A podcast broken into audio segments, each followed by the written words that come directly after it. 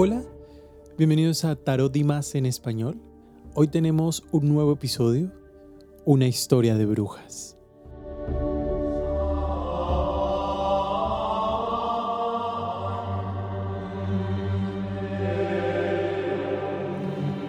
En todas las culturas, en todas las comunidades desde la antigüedad hubo personas con un conocimiento y con una profunda conexión espiritual con la naturaleza.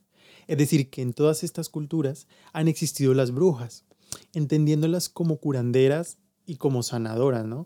Pero en este relato vamos a hablar de las brujas occidentales, que son, digamos, las más famosas y las que hasta la fecha se han convertido, o bueno, se les ha adaptado una iconografía bastante peculiar, ¿no? Con sus sombreros puntudos, la nariz prominente y ese deseo irracional por hacer el mal. Entonces, para entender de dónde salen las llamadas brujas, bueno, aquí voy a hacer un paréntesis porque dentro del grupo de brujas tenemos hombres y mujeres, ¿no? Pero cuando empiece todo el tema de la persecución, de la cacería, vamos a ver cómo esto se ceba con las mujeres. O sea, en, digamos que este relato, las grandes protagonistas de este relato son las mujeres. Y ya vamos a ver más adelante por qué. Entonces quería hacer como ese, ese pequeño paréntesis. Entonces, como decía, para entender de dónde salen estas llamadas brujas, tenemos que remontarnos cientos de años atrás.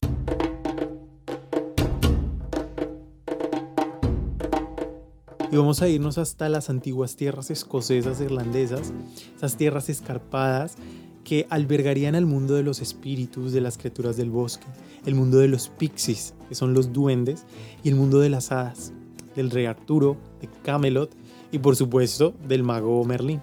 Estoy hablando del mundo celta.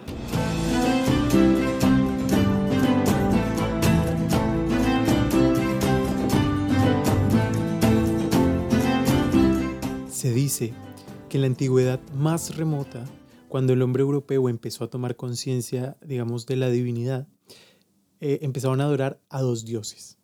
La diosa de la tierra, la madre tierra, que era la dadora de vida, la dadora de la naturaleza, y eh, adoraban también al macho cabrío, ¿no? Que digamos que encarnaba al cazador y al cazado. Pasaba, digamos que por, por esas dos etapas.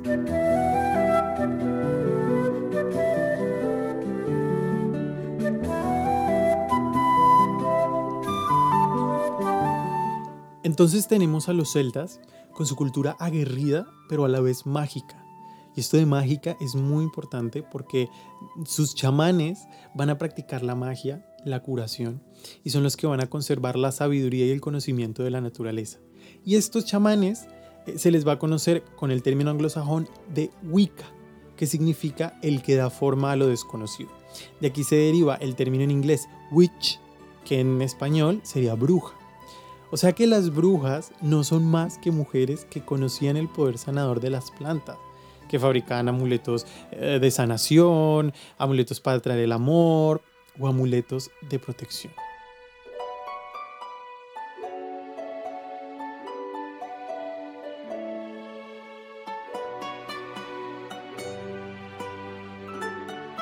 Con el pasar del tiempo, los celtas que están arriba en Escocia y en Irlanda van a preservar y a seguir desarrollando su cultura, aun cuando los romanos ya empiecen a, crecer y a incrementar su poder en Europa.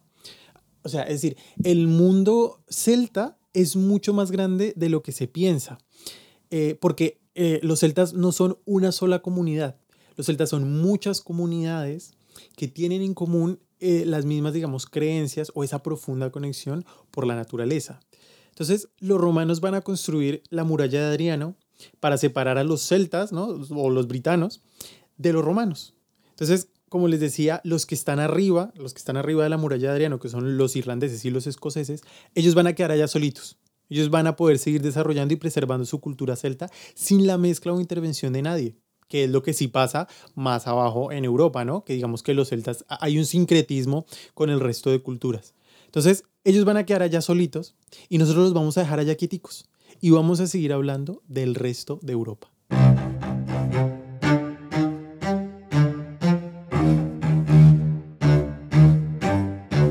En Europa se va a practicar el paganismo, que sin extendernos no es otra cosa que la creencia en un dios o dioses distintos al cristiano.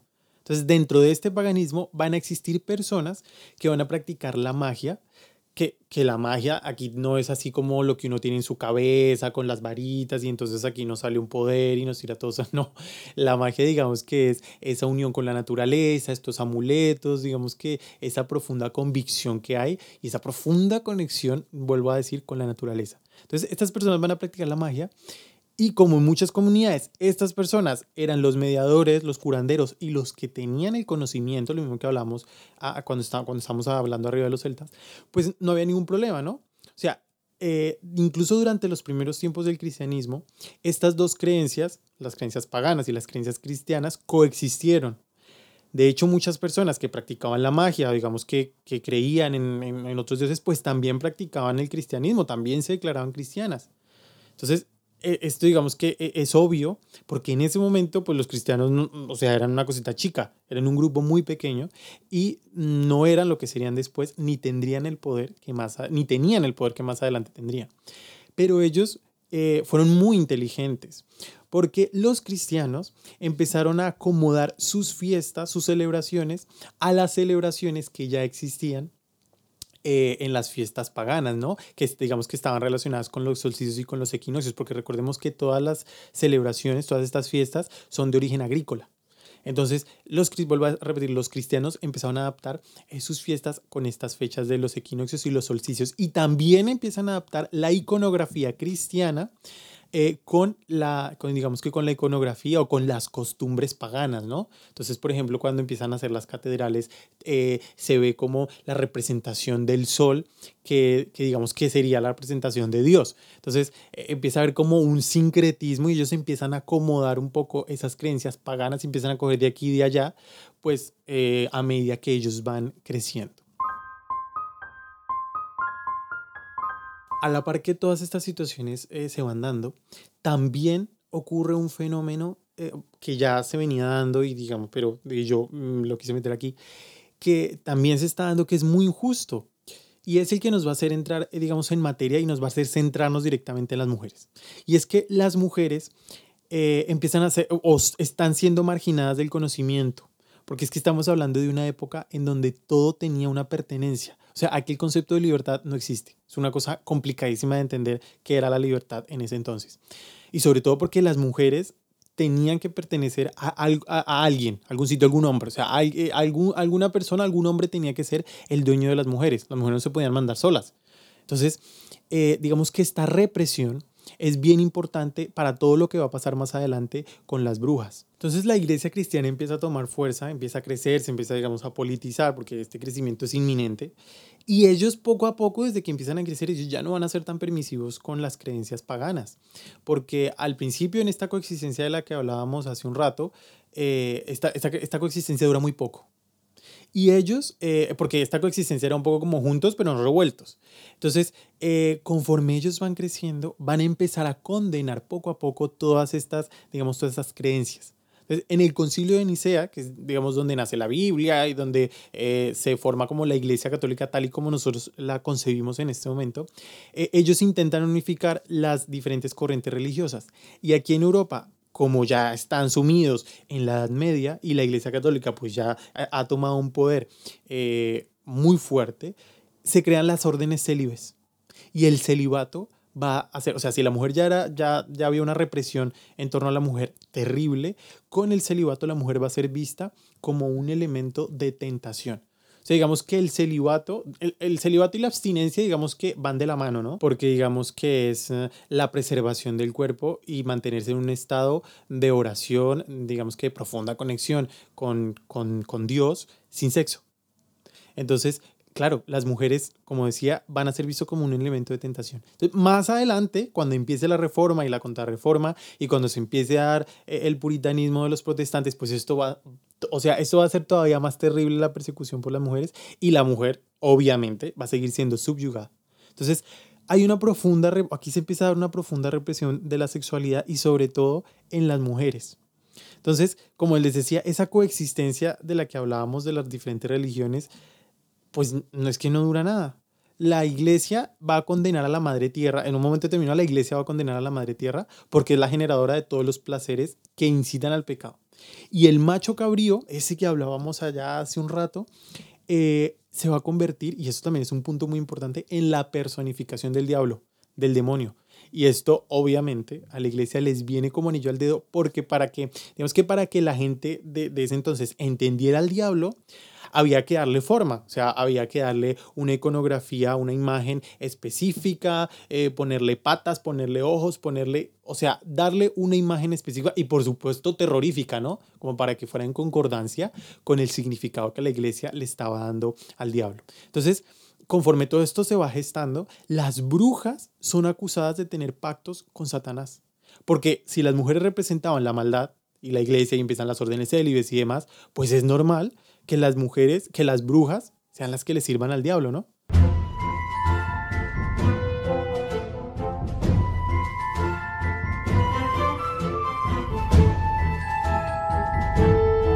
Más o menos por allá en el año 1000, después de las pestes y después de todas estas situaciones que estaban ocurriendo, la sociedad, eh, bueno, ya lo traía, pero digamos que cada, cada vez más se iba sintiendo un poco más, e, ese profundo miedo hacia todo lo distinto, hacia todo lo desconocido. Entonces, como en esta época nada era seguro, todo lo que, lo, lo que fuera diferente, lo que fuera distinto, pues causaba un profundo terror, o sea, había que huir de eso. Y además las mujeres estaban, como hablábamos antes, estaban siendo marginadas del conocimiento, estaban siendo apartadas de, digamos que, ese conocimiento tradicional de la época. Entonces se les acusa de brujería porque ellas sí tenían otro conocimiento al que sí tenían acceso, que era el conocimiento de esas plantas y el conocimiento de esa naturaleza sanadora. Entonces, esas artes eh, o esos saberes que no conocía el resto, eh, pues eso de dónde salía, nada más que del mal del diablo, brujas, ¿no? Entonces, eh, bueno, como, les decía, ellas están asociadas directamente al diablo porque dicen que tiene impactos, pero es que ahora van a ir más allá. Ahora van a decir que es que las brujas son las asistentes del diablo, porque es que al diablo, eh, para seguirle dando forma y dando como una imagen eh, muy potente, al diablo se le atribuye, y a mí este concepto me encanta, todo un sistema administrativo toda una burocracia. O sea, el, eh, o sea, con el diablo va a haber un montón de gente que le sirve, que le hace el mandado, que le lleva el café. O sea, absolutamente con el diablo eh, tiene como una gran, una gran empresa, un gran grupo que le sirve. Y las brujas van a ser la, sus secretarias, o sea, sus, sus mujeres de confianza. Y esto eh, lo hacen pues para darle más forma al diablo, una forma contundente que la gente va a reconocer y por supuesto va a atemorizar, ¿no? Esta, esta forma del diablo católico a la gente de la época pues la va a aterrorizar.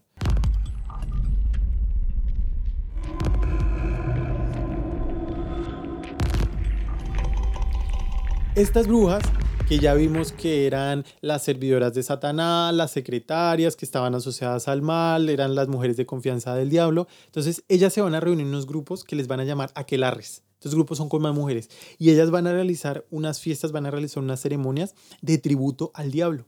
Y estas fiestas coinciden con los solsticios y con los equinoccios, ¿no? Estas fiestas se van a llamar o van a ser los sábados, que de hecho una, la última fiesta, si no, si no estoy mal, es el 31 de octubre, que luego va a ser el icónico 31 de octubre, que es el Día de Brujas o el Día de Muertos o Halloween. Entonces, eh, entonces ahora la iglesia en, esa persecución tan tenaz, le va a dar la vuelta a esas celebraciones, a las celebraciones, digamos, católicas con respecto a la brujería. O sea, las brujas ya no van a, ellas no adoran a Dios, ellas adoran al diablo. O sea, aquí hay como, eh, se ve como la dualidad entre el bien y el mal, porque además que en la Edad Media se jugaba mucho con eso, con la dualidad entre el bien y el mal, entre las fuerzas de la oscuridad y las fuerzas de la luz. Entonces, ellas no van a adorar a Dios, sino van a adorar al diablo. Van a celebrar como unos remedos de la Santa Eucaristía, simple y sencillamente para burlarse, para morirse de la risa. Y ella, porque, o sea, es como para regodearse en la maldad. Y, eh, por supuesto, pues van a cometer actos impúdicos con el mismísimo Satanás.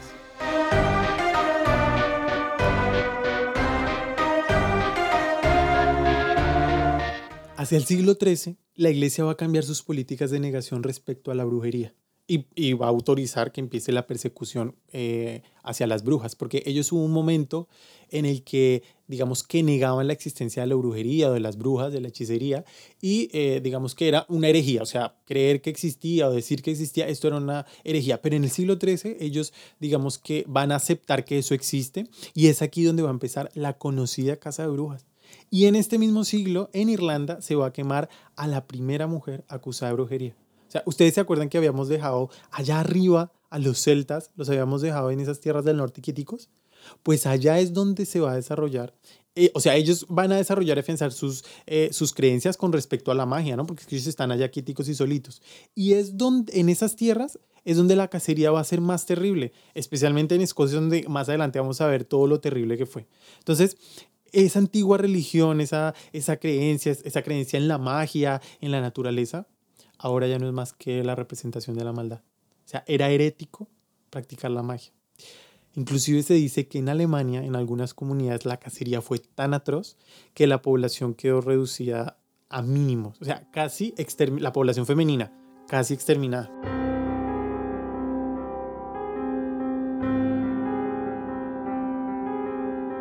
Entonces, ¿qué, ¿qué, pasó arriba? ¿Qué pasó en por qué en las tierras del norte fue donde, donde la cacería fue más tenaz? Pues bueno, es porque es que la cosa cada vez va a peor, o sea, cada vez iba, iba siendo más tenaz. Entonces, eh, hacia el siglo XVI, eh, se produce la reforma. Bueno, eh, Enrique VIII, con toda la historia de las seis esposas que tuvo, que digamos que él decide separarse de la iglesia eh, porque digamos que quería separar los poderes y además de eso pues se quería separar de Catalina de Aragón porque se iba a casar con Ana Bolena y entonces aquí él digamos que aprovechó porque en ese momento fue cuando Martín Lutero estaba con toda la teoría de la reforma y entonces él dijo aquí yo, aquí esto es lo mío y entonces fue cuando se separó de la iglesia católica y empieza el protestantismo digamos que allá arriba en las tierras del norte, ¿no? Entonces, ¿qué, bueno, pero qué pasa con el, con, el con el protestantismo? ¿Esto qué es? ¿Qué es la reforma? Entonces resulta que en la iglesia católica se produce una ruptura, un cisma, porque es que resulta que Martín Lutero, él no está de acuerdo con, con las indulgencias y no está de acuerdo con el poder económico que está,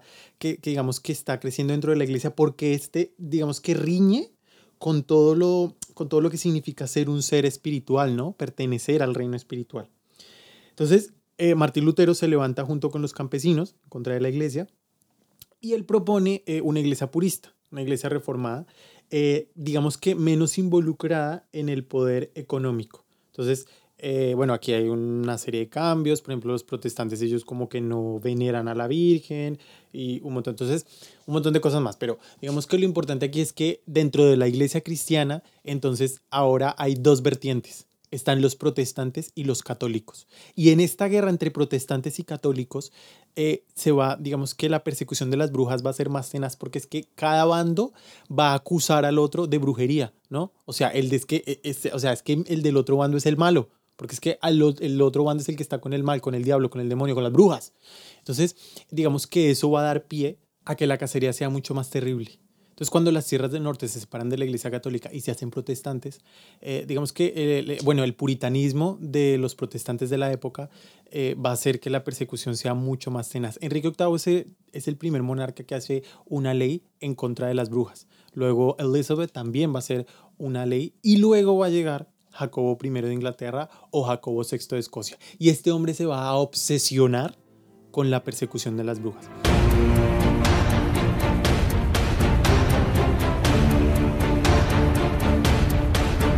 Se dice que Jacobo, eh, mientras estuvo en, en, Dinamarca, en el, reino danés, desarrolló un interés por las brujas. Pues, digamos que era el tema de moda de ese momento, ¿no? Entonces él empieza como, como le empieza a picar el gusanillo, ¿no? Como, vaya, qué tema tan interesante, esto, esto me interesa, ¿no?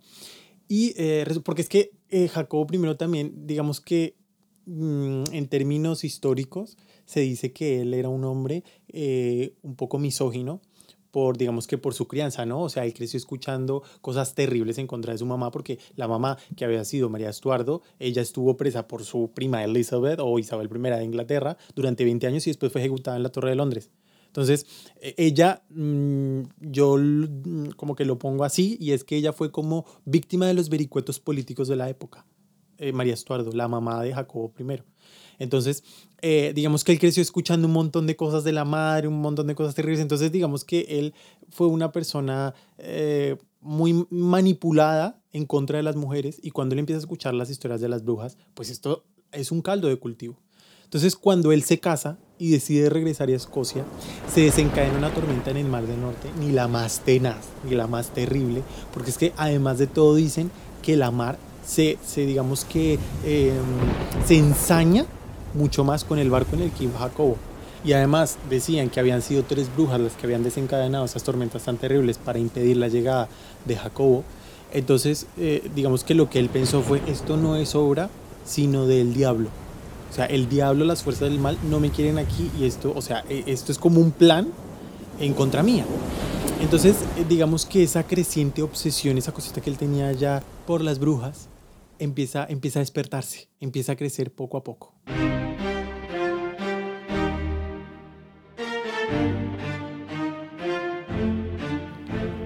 Dentro de la magia existen, digamos que dos vertientes, dos prácticas, y es la magia negra y la magia blanca. Entonces digamos que la magia blanca se usa en beneficio y la magia negra en perjuicio. Pero es que acá hay un punto importante y es beneficio para quién y perjuicio para quién, ¿no? Entonces, para la Iglesia Católica esta decisión no existe. Para la Iglesia Católica las dos cosas son del diablo, las dos cosas son brujería, eso es malo, eso es herejía.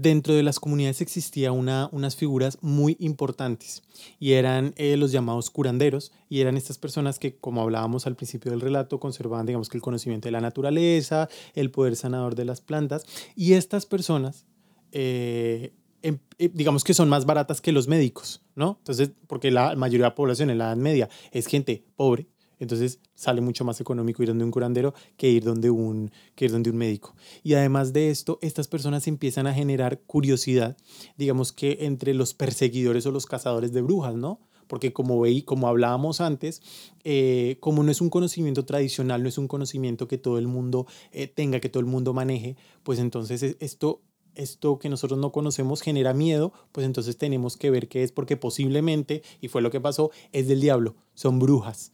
Entonces, estas son las personas que digamos que en ese momento se ponen en el punto de mira de quienes están eh, al acecho, ¿no? Cazando, cazando y mirando a ver cuál es la bruja.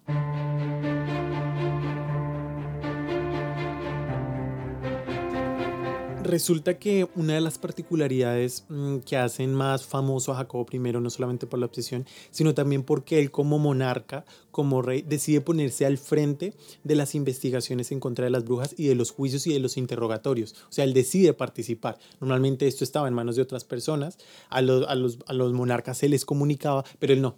Él no, porque él era un, digamos que un hombre muy curioso, él era un hombre que no se dejaba convencer fácilmente. Eso, digamos que podría ser un punto a favor. Entonces resulta que hay una mujer en Escocia en esa época muy famosa que se llama Agnes Sampson. Y eh, ella es una curandera. Entonces, como, como les comentaba anteriormente, los curanderos empezaron a generar eh, esa espinita de esta gente que está haciendo, esta gente es bruja, esta gente está haciendo brujería, esta gente está haciendo la maldad. Entonces deciden llamarla para interrogarla. Pues que resulta que los interrogatorios de esa época, o sea, si alguien era acusado de brujería, eh, había que torturarlo había que torturarlo porque es que evidentemente la persona no iba a revelar la verdad o simplemente pues iba a decir mentiras eh, siendo digamos que eh, impulsada por el diablo. Entonces aquí también hay un punto importante y es que eh, digamos que en, las tierras del norte a las brujas se les ahorcaba y en el resto de Europa a las brujas se les quemaba porque el fuego era purificador.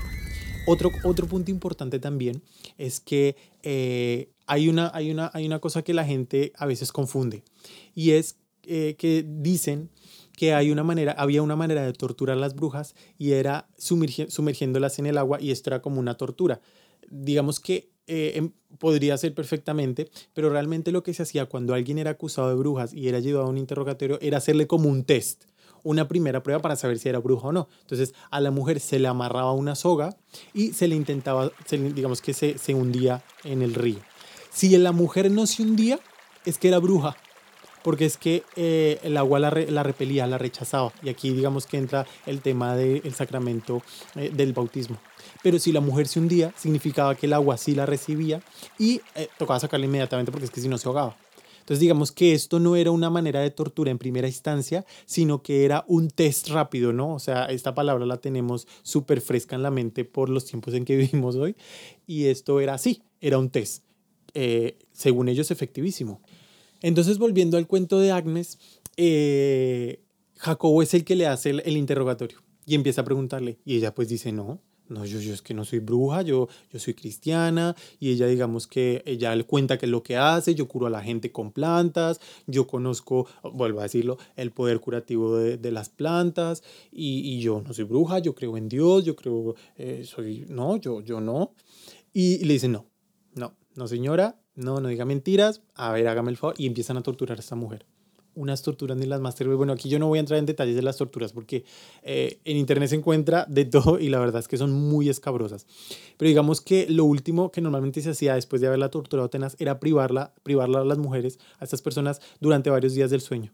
Entonces, esto digamos que em, hacía que al final eh, confesaran. Entonces, ella efectivamente confiesa delante de Jacobo I y ella dice que sí que sí que ella es una bruja, que ella tiene un pacto con el diablo y empieza a hacer una confesión absolutamente fantasiosa y rocambolesca que Jacobo primero se queda mirándolo y le dice, no, ¿usted qué cree que yo soy tonto? No. Ah, o sea, yo no lo voy a creer, todas esas fantasías, usted no es bruja, hágame el favor, no, usted no es bruja, no, hágame el favor y me dice la verdad, era lo que él pensaba. Y a él ahí empieza a dudar. Y entonces ella, como había sido torturada, le susurra al oído eh, detalles de su noche de bodas, de una conversación que él había tenido con su esposa, ella estando en Escocia y él estando en Dinamarca. Y él ahí se, le quitan todas las dudas y dice, no, no, no. Esta no es bruja, es brujísima. Y además de eso, eh, empieza a pensar que es que la situación es mucho más grave de lo que él está pensando. O sea, hay que, de verdad, hay que ponerse a la tarea de coger a todo ese poco de brujas, porque es que cómo es posible que esta señora, estando a miles de kilómetros de distancia, sepa estos detalles. Que, o sea, ahora se sabe que conocer esos detalles tampoco es que era tan, tan difícil, ¿no? Porque la privacidad de, de un monarca no es que fuera, digamos que la más fuerte, ¿no? Y además de eso, pues, digamos que eran las estrellas del momento, o sea, un chisme de una persona, digamos que en el palacio que se enterara de alguna cosa en la conversación, eso iba a volar como la pólvora. Entonces, no era raro que ella conociera esos secretos, tampoco se sabe a ciencia cierta por qué los conocía, pero el caso es que esto hace que este hombre aquí ya se le convierte eh, la cacería de brujas en una obsesión y la más tenaz. Él escribe libros, él eh, digamos que es la cabeza persecutoria porque él participa de digamos que de los procesos contra las brujas, de las torturas y además respecto a los procesos hay un punto bien importante y es que en esa época los sistemas probatorios eran digamos que eran muy pobres, ¿no? respecto a la época. La mayoría de pruebas eran circunstanciales y además de eso, había, digamos que habían otro tipo de pruebas que se les denominaba pruebas espectrales. Y era cuando tú decías, eh, no, es que yo la vi transformándose en animal, o yo, o, yo la vi haciendo un maleficio, o bueno, todo este, digamos que, y esas pruebas se toman en consideración que eran las pruebas espectrales, ¿no?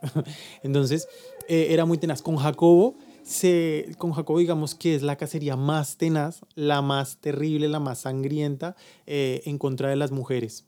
Jacobo eh, incluso escribe un libro, bueno, de hecho se escriben varios libros, entre ellos uno de los más famosos que es El martillo de las brujas, pero Jacobo escribe un libro eh, muy famoso también en la época, eh, donde él describe pues las prácticas brujeriles, cómo eran las brujas, cómo identificarlas, cómo torturarlas, cómo sacarles digamos que la confesión, y este libro pues alimenta la superstición, el pánico, la persecución, o sea, este, o sea, para que nos hagamos una idea, las brujas en esa época eran las terroristas de nosotros en este momento. O sea, a ese nivel tan tenaz eh, eran las brujas en la Edad Media. Para terminar la historia de Agnes, ella evidentemente es ejecutada, porque es que además de eso, ella supuestamente pertenece a una congregación de 200 brujas que obviamente adoraban a Satanás y que además de eso ellas estaban urdiendo entre todas un complot en contra de Jacob. ¿Cómo le queda el ojo? Entonces ella obviamente es ejecutada, sí, eso no hay, no hay duda. Pero digamos que ella es como el pistoletazo para que Jacobo, como yo ya lo contaba, se obsesione, se obsesione terrible.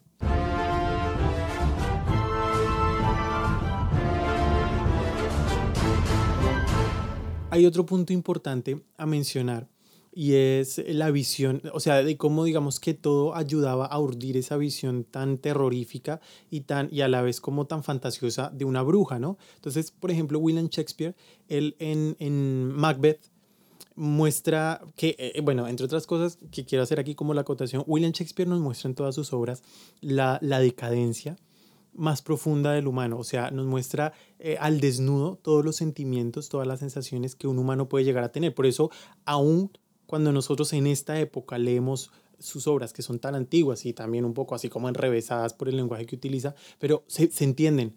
Y, y, además que le calan a uno en lo más profundo porque uno logra identificar esas sensaciones que uno tiene, esos sentimientos que uno, que uno llega a tener, eh, porque él, digamos que las, las pone de manifiesto. O sea, es súper fácil conectar y entender.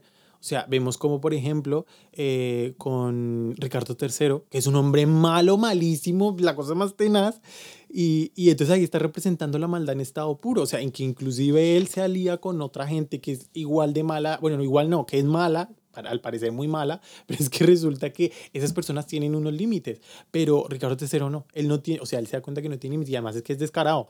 Bueno, no me quiero extender, pero resulta que Shakespeare, él, eh, lo importante de esto es que él se documentaba muy bien porque cada una de sus obras que él hace siempre estaban en un tiempo determinado. Entonces, eh, en Macbeth, eh, lo representa en un momento en donde Escocia está sumida en la oscuridad más tenaz y en la cacería de brujas más terrible. Entonces, dentro de, esa, dentro de Macbeth, él habla de tres brujas y esas tres brujas las muestra como unas ancianas terribles que, que no solo, o sea, digamos que hacen maleficios, pero es que estos maleficios los adornan además con conjuros, ¿no? Ellas van a hablar, la típica, no sé, eh, que el patada de gatos, lágrimas de bebé, un dedo del señor que se murió en no sé qué, tierra de por allí, bueno, un montón de cosas, que esto lo que adornan es ese imaginario popular de lo que la bruja es en ese momento y eso alimenta aún más eh, la, digamos que la manera en la que se conciben a las brujas. Eh, digamos que las brujas, eh, esto, todo esto es una mezcolanza también de intereses sociales, intereses políticos, intereses económicos, porque es que cualquiera podía decir que es que el vecino era una bruja. Resulta que es que yo quiero las tierras de mi vecino. Entonces, ¿cómo me, cómo, cómo me deshago el vecino? Pues digo que la mujer es una bruja. Así de fácil. Mm, hay, hay, una cosa que decía que también, digamos que la, la, brujería no miraba castas sociales, pero mm, la historia nos muestra que eh, la bruja o la bruja tradicional es conocida como una persona de escasos recursos, una persona que es apartada de la sociedad y una persona que entre otras cosas pues es un poco, entre comillas, digamos, débil, eh, pero que tiene, digamos que un profundo gusto por el mal. Entonces, mm, por eso vemos como esto es como una tergiversación de, de las situaciones económicas o sociales de las personas. Más concretamente, de las mujeres. Esto sí hay que, hay que hablarlo y hay que decirlo claro.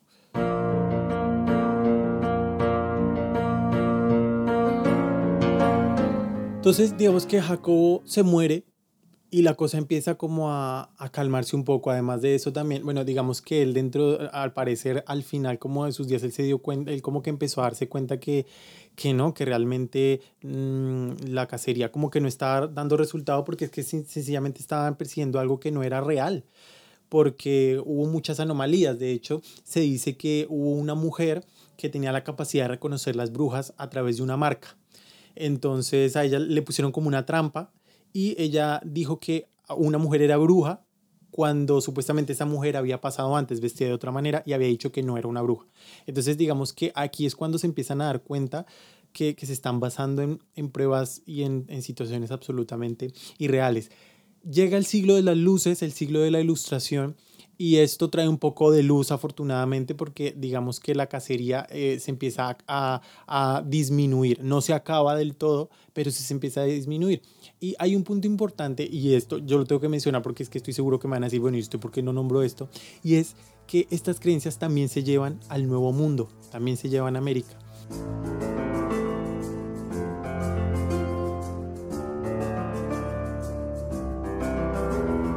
Resulta que los puritanos llegan al nuevo mundo pensando que, que allí van a poder practicar su religión de, manera, de una manera mucho más eh, como ellos quieren, ¿no? Mucho más profundo, de manera mucho más profunda. Porque resulta que eh, piensan que en Europa está muy viciada la manera en la que la practican. Entonces ellos, por ejemplo, van a llevar el Halloween, pero lo, lo, en, en América el Halloween va a ser una fiesta mucho más blanca, porque eh, aquí ya eh, van a ser a los niños partícipes de la fiesta, va a ser Va, va, a haber como un poco más de alegría, diferente que en Europa, ¿no? En Europa esta fiesta es como un poco mucho más, en la época, mucho más oscura. Entonces resulta que en 1692, en Salem, Massachusetts, dos adolescentes, Elizabeth y Abigail, eh, ellas van a, van a decir que presenciaron una posesión demoníaca. Y bueno, al final esto le van a echar la culpa a Titúa, creo que se llamaba la criada, porque resulta que ella supuestamente también les estaba enseñando eh, o las estaba instruyendo en las artes del vudú. Y todo esto va a desencadenar una histeria ni la más. Esta historia es súper interesante, si ustedes no la conocen, los invito a que, a que la conozcan porque es que aquí vamos a ver la decadencia casi del ser humano, la manera en la que las supersticiones pueden llegar a obsesionar a un grupo de personas, porque es que esto se volvió una histeria colectiva, aquí se acusaban todos con todos estas adolescentes casi que se sintieron apoderadas, no se sintieron llenas de poder de decir este, este y este, y entonces hay que, hay que mm, ejecutarlos a todos. Y al final de, de, de esto, 150 personas son apresadas y 20 son ejecutadas. Unas, en, un, en, unas fuentes dicen que son 20, en otras dicen que son 19, pero eh, más o menos ese es el número que son ejecutadas. Pero es que lo más terrible es que, es, que poquísimo tiempo después eh, se dan cuenta que, que todo fue producto de una histeria colectiva y que la situación no ameritaba las ejecuciones, o sea, se dieron cuenta que se habían basado simplemente, como hablamos de las leyes probatorias circunstanciales, pues eso, que todo había sido circunstancial, desde que yo vi, Pepito me dijo, Perencejo pensó, entonces, eh, como les decía, la decadencia humana eh, en pasta, en pastilla, en persona. Acá hay un punto importante y es más o menos lo que pasa con el tema de las brujas de Macbeth resulta que eh, en esa época pues sí que se les da un aire así como muy fantasioso porque era la manera en la que ellos creían que era esa bruja medieval, ¿no? Y además tampoco estaban muy lejos de la época. Sin embargo, hoy en día también se sigue representando la bruja de una manera muy peculiar. Eh, como decía al principio del programa, eh, se representa con una nariz prominente, con un gorro puntudo, volando en una escoba, vestida de negro, con un mentón grande también, con una risa toda exagerada, estrepitosa. Esto de la risa viene, si no estoy mal, de la película del Mago de Oz del 39, donde la bruja del oeste pues era esta bruja así, toda vestida de negro, con pintada de verde, porque digamos que el verde, esto se puede ver en Once Upon a Time. Eh, en esta serie tan bonita, digamos que, que mezcla todos los cuentos, en esa serie dicen que la bruja del oeste era una persona, digamos que normal, pero que poco a poco la maldad la fue carcomiendo hasta que su piel se empezó a tornar de color verde. Entonces, digamos que aquí siguen preservando como esa imagen tan caricaturesca de la bruja. Ah, bueno, y esa risa, lo que quería decirles de la risa es que en la película del Mago de Oz, pues la bruja se ríe así toda exagerada, entonces de ahí sacan la risa eh, así como toda estridente de la bruja, de la que las risas que nosotros ahora catalogamos como una risa de bruja. Entonces, eh, toda esta iconografía eh, tan popular de lo que es la bruja, pues de alguna manera le quita eh, la, lo que realmente o lo que significa realmente una bruja. Yo creo que esto es lo que pasa un poco a veces también, por ejemplo, con el tema ovni, ¿no? En algún momento cuando se dieron cuenta que se les estaba saliendo de las manos, pues lo más fácil que era era un poco ridiculizar y caricaturizar lo que en ese momento estaba haciendo el fenómeno ovni. Entonces yo creo que con las brujas pasa un poco igual, ¿no? Tampoco conviene mucho que se vuelva a eso, digamos que a esa mm, cultura tan antigua de esa conexión tan profunda eh, con la naturaleza, porque es que hay algunas otras instituciones que necesitan eh, de, de, las personas que creen en ellas. Entonces yo creo que esa es la manera que se tiene, digamos que respecto al tema de las brujas, este es mi punto de vista porque sí que es verdad que, que, es la representación más popular. Habrá otras personas que dicen, no, pues es que es divertido, es como se ve ahora, pero yo creo que es que detrás de esto hay un trasfondo bien importante y, por, e, y esa es una de las razones por las cuales yo hago este podcast, para ver de dónde sale y por qué es que salen las brujas, ¿no? Para quitarle un poquito esta aura mm, risa y chistosa y a la vez también eh, de maldad y de oscuridad de las brujas.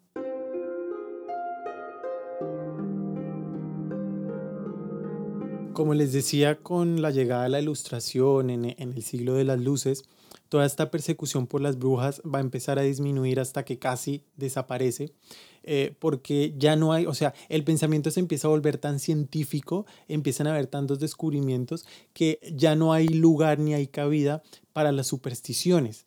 Pero digamos que el problema que yo veo es que, es que sí que es verdad que se ha quedado en el imaginario colectivo eh, la figura de una bruja que, que, está sedienta de maldad, que tiene poderes con el demonio y esa esencia eh, que era que estaba vinculada con la naturaleza, que conocía a la naturaleza, que conocía las plantas, que digamos que estaba conectada que con, con estos espíritus, eh, pues se pierde, ¿no? Digamos que hasta ahora eh, digamos que en la actualidad está volviendo como un poco a resurgir. Se dice que, que empieza a resurgir después de, del alba dorada, ¿no? Y también aquí eh, incluso, inclusive eh, meten a Alistair Crowley porque digamos que él empieza a volver a todo el tema de la magia ceremonial y bueno.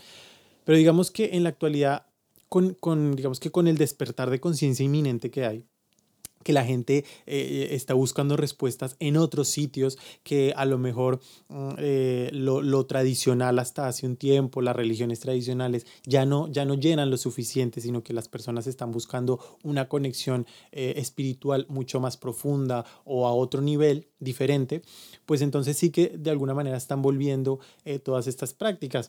Una, una de estas prácticas es la Wicca. los wiccanos digamos que están profundamente conectados con la naturaleza, ellos viven y respetan eh, eso, la naturaleza, viven en concordancia con el planeta eh, de una forma pues como muy natural, muy respetuosa. Eh, sin embargo, dicen que, digamos que esa religión wicana no tiene nada que ver con la, con la brujería de, de épocas pasadas, ¿no? Digamos que dicen que es como una reinterpretación eh, mucho más laxa y como mucho más romántica de lo que probablemente fue eh, la brujería. Otro punto importante es eh, que aunque hubo esa persecución tan tenaz, arqueológicamente sí que se han encontrado, digamos, pruebas de que la brujería tradicional seguía su curso. O sea, sí que, sí que hubo brujas que practicaban y que hacían, digamos, que rituales, sus rituales, y aunque hubo esa persecución tan tenaz, pues ellas nunca pararon. Y, y hubo, eh, y hay hallazgos arqueológicos eh, hasta, hasta hace muy poquito tiempo.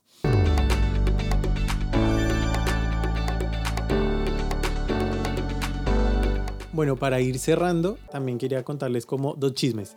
El primero es que hay una leyenda que dicen que, bueno, respecto a las brujas, hay un montón de leyendas absolutamente mágicas. Si tienen la oportunidad de buscar la leyenda de Paul Royal, que digamos que es una ciudad eh, desaparecida, eh, esta es una leyenda preciosa, es una, es una leyenda hermosa en donde, en donde hablan de seres mágicos, de brujas, eh, de un montón de cosas espectaculares. Es una leyenda muy bonita y les recomiendo que las busquen. Y si quieren, podemos hablar de esa leyenda en, en otro podcast. Pero los chismes que les iba a contar era, es que se dice que, que Juana de Arco fue bruja y que a ella la ejecutaron por bruja. De esto no hay prueba ninguna pero digamos que dicen que los intereses no fueron netamente políticos, sino que también había ahí un tema, pues eso de que ella era bruja, pero digamos que los que dicen esto se, se basan es porque ella, digamos que venía de una comunidad o las tierras de donde ella venía, sí que tenían profundas convicciones como mágicas, ¿no? Y como de este tipo de rituales que pues que eran como relacionados con la brujería. Pero esto es un chisme, o sea, esto no,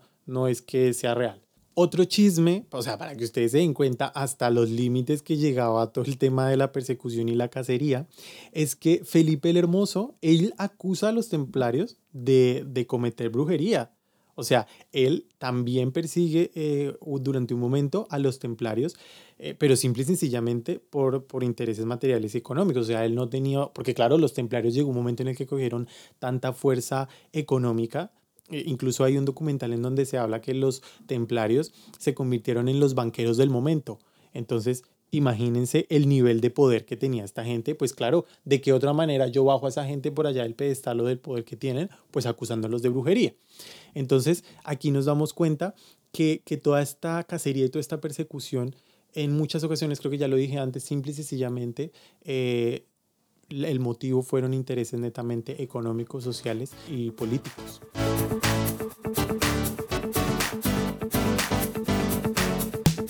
Quiero decirles que para mí ha sido un placer eh, haber investigado eh, este tema. Me encanta, e, es, algo que me apasiona.